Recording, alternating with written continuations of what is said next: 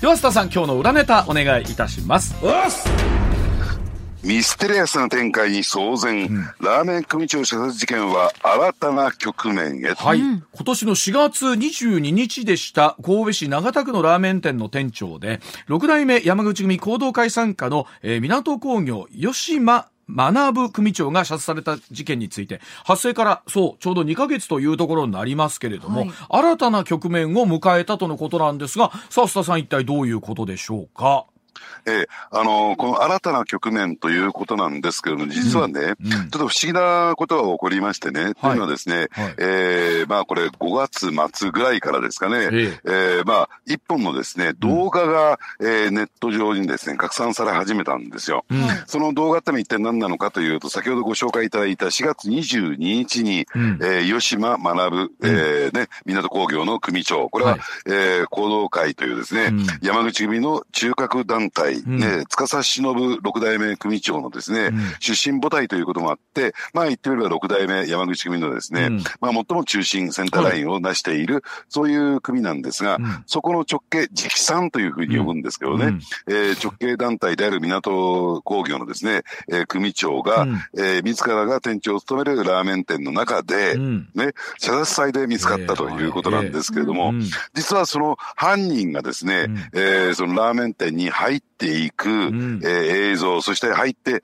えー、そして出ていく映像がですね、はい、えー、防犯カメラで映されていたんですね、はい。うん、で、実は防犯、その防犯カメラの映像がですね、うん、実は、えー、拡散しているという状況があって、はいそね、その一部がですね、ネット上で拡散したということなんですよ。はい、じゃあ一体これ何が起こっているのかということなんですが、すね、あの、実はですね、そのネット上でそれが拡散するにあたって、うん、えー、まあ、あの、一つのですね、まあ、情報といったんですか、あの、話とですね、ワンセットの形でネット上で拡散したんですね。うん、それは何かというとですね、遡ること、2022年1月のことなんですが、うん、あの、もともとですね、あの、絆会という組織があって、これちょっとおさらいしておきますとね、うん、あの、山口組の分裂騒動の中で、今の、えー、6代目山口組にの体制に反発をした、反発したっていうのは行動会に対して反発をして、うん、えー、そして分裂したのが神戸山口組なんですが、で、その神戸山口組からまた分裂をして、うん、え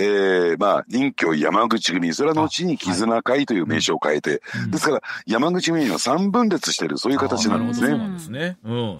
で、実はですね、その、えー、絆会の団、あの、構成する団体で、四代目竹内組、これは長野県にある組織なんですが、うん、これが、えー、絆会から脱退して、そして、えー、六代目口組に帰参をする、戻るというですね、話がまとまったんですよ。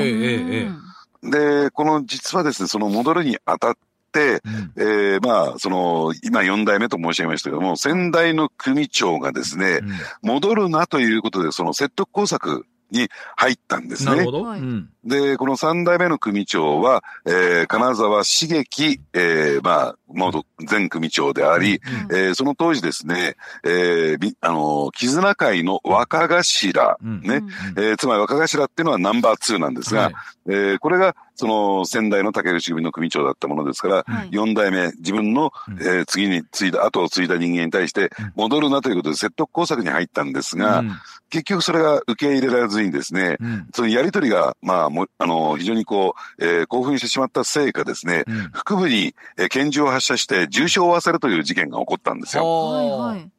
で、その、えー、逃亡している、その、まあ、言ってみればですね、うん、その場、あの、警察に逮捕されることなく、そのまま逃亡することということで、うん、全国に指名手配がかかっている。はい、はい。で、その金沢容疑者ではないのか、先ほどの話に戻りますけれども、ラーメン店の、えー、店長、ね、そして、えー、港工業の組長を射殺したのは、金沢容疑者ではないのかという噂というかですね、そういう情報がワンセットでその動画の、えー、拡散と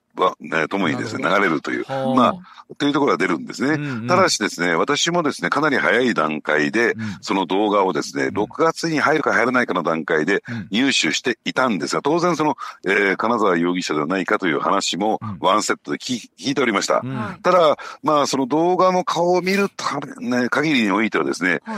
特定できないまあ、あの、ただ噂のレベルじゃないのかなっていうふうに私は受け止めてるんですが、うん、まあそういった、えー、話、そして動画が拡散するという件が起こったんですね。噂レベルでも出るということは、見る人が見ると、例えばその何でしょう、例えば顔が似てるとか、えー、なんだ、そのシルエットが、えー、本人と似てるみたいなところっていうのは、あったんですか？それともその、須田さんおっしゃるように、いや、それはちょっと、こじつけじゃないかっていうのは、どう、どうなんでしょう？そのあたりって。うん、これ私の個人的な感想なんですが、うんうん、ちょっとどうなのかなっていう、ね、顔もあんまり鮮明じゃないんですよ。あの、まあ、もちろんね、えー、堂々と顔を晒して、えー、まあ言ってみればですね、入ってってるわけじゃないので、えー、まあ映像自体が不鮮明、えー、顔の形では特定できないんですが、その今ね、ワインさん言っていただいたシルエットであるとか、歩き方は似てるというふうな、そういう指摘もある。ですから、確定情報じゃありません。ね、ただ、まあそういった噂が出るということは何らかの意図があるんだろうな、まああるいは本人なのか、それはわかりませんけれども。ということですよね。えー、セットになって情報が出るということは。はい、うん、で、逆に言えばですね、その不確かな情報が出回ってるということは、どうなんでしょうね。うん、まだこれはですね、県警サイドも、うん、まあ、もちろんね、この流出した意図というのを探っていかなきゃならないんですけれども、えー、県警サイドも、そして六代目山口組、そして行動会サイドも、犯人特定には、実行犯特定には至ってないのかなという感じがしますよね。で、そしてもう一つ不思議なことが起こったんですよ。うん、で、ね、えー、これ、まあ4月に入りましてね、実を言うと今年の4月の段階なんですが、うん、その犯人が容疑者が、謝罪さんですね、の容疑者が逃亡用に使ったという自動車が岡山県内で発見され、そしてその自動車がどうもですね、えー、スクラップ寸前、廃車に至るその直前で、えー、自動車が抑えられて、そうなんですか、へえ。その名義人がですね、逮捕されるという一件が起こったんですね。うん、これで事件解決に向けてかなり前進したんではないかと思われていたんですが、うん、その後ですね、その、えー、会社、自動車の所有者は、処分保留のまま保釈されてるんですよ。釈放されちゃったんですよ。ですからそこからですね、事件解明にどうやら結びつかなかったのかなと。ますますもってなんか、複雑な展開にっていうかね、ミステリアスな展開になってますが、仮にですよ、えー、その対立するグループ同士の構想だったとしてということになってくると、それが分かれば、えー、今度は報復という話もきっと出てくるかもしれませんし、防犯カメラに映っていながらまた、えー、どうでしょう、そこまで姿がと、えー、容疑者特定できてない、うん。で、今姿どこにいるか分かんない、かなり謎めいた展開ですよね、すべて。そうなんですね。うん、あの、ですから今、ワイズさん言っていただいたようにですね、うん、その報復、つまり返しというふうに業界用語で言うんですが、はい。うん、まあそれもまだ現状ですね、あの、できてない状況にあるわけですから、まあ言ってみればその犯人特定に結びつくようなね、そういう情報を警察もしくは、その山口ミサイドがですね、得ようとして意図的にこういう情報が流れ出たのかなっていうのが、えー、私の推測なんですが、で、そしてもう一点がですね、えー、ミステリアスな点、ミステリアスというかですね、ポイントを言いますとね、あのその防犯カメラの映像が映ってて、それで時間のカウンターが下に出てくるんですよ、防犯カメラですからね。で、それを見てると、1分少々で犯行を成し遂げてるんですよ。じゃあ本当にプロの手口ですね。そう、おっしゃる通り。だからプロの、えー、手口というところもある。で、防犯カメラの映像が、えー、ものともせず入っていってるところを見ると、で、あの、どうせそこからは自分の身元は割れないだろうというね、えー、そういう確信があったんではないか。そうか、そうか。あ、なるほど。っていうことは、下見とかも言ってた可能性があるってことなんですか、ね、そうですね。もちろんその辺は十分にですね、えー、入念な準備をしてから行っているし、そしてプロだし、そして防犯カメラの映像がこれで撮られたとしてもですね、身元を割らないようなそういうですね、確信があったんではないか。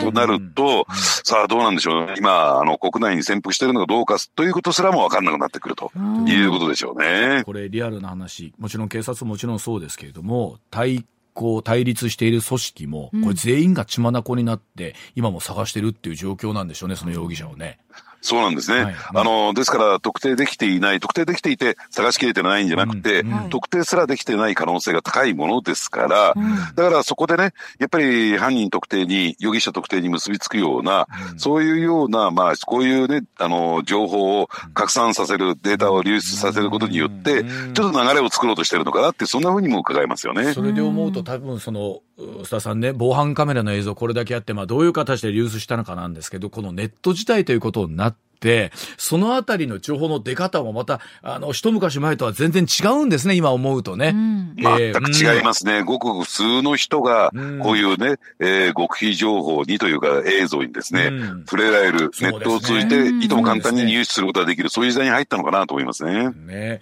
まあでも確かにそうやって見ると、その一つの組織が三つに分裂して、それぞれが、まあ、あ半目になっていてとなってくると、うん、さらにその組織のあり方自体が複雑になってきてて、まあこれに対して、まあ警察も含めてどんな動きしていくかということですよね。うん、そうですね。まあ、で、なおかつですね、終結がまだ全く見えてないという中で、うん、白昼上堂々で、えー、神戸市長田区ですよ、これは。ど真ん中ですよ。で、そこでこういった射殺事件が、うん、えー、プロのね、手によって行われるというね、うん、えー、今の日本の治安状況ってところを考えてみると、ね、ちょっとゾッとしますよね。近所の方もそうだと思わなかったっていう方も多かったんでしょ？普通の美味しいラーメン屋さんだったと思った方も多かったんですよね。そうなんですね。あの、有名店で行列もできるような、そういうお店だったらしいですからね。だから本当世の中何があるか分かんないなということですけれども、増田さん、今週も脂っこい話まで含め、どうもありがとうございました。引き続き来週もよろしくお願いします。はい、ありがとうございました。ありがとうございました。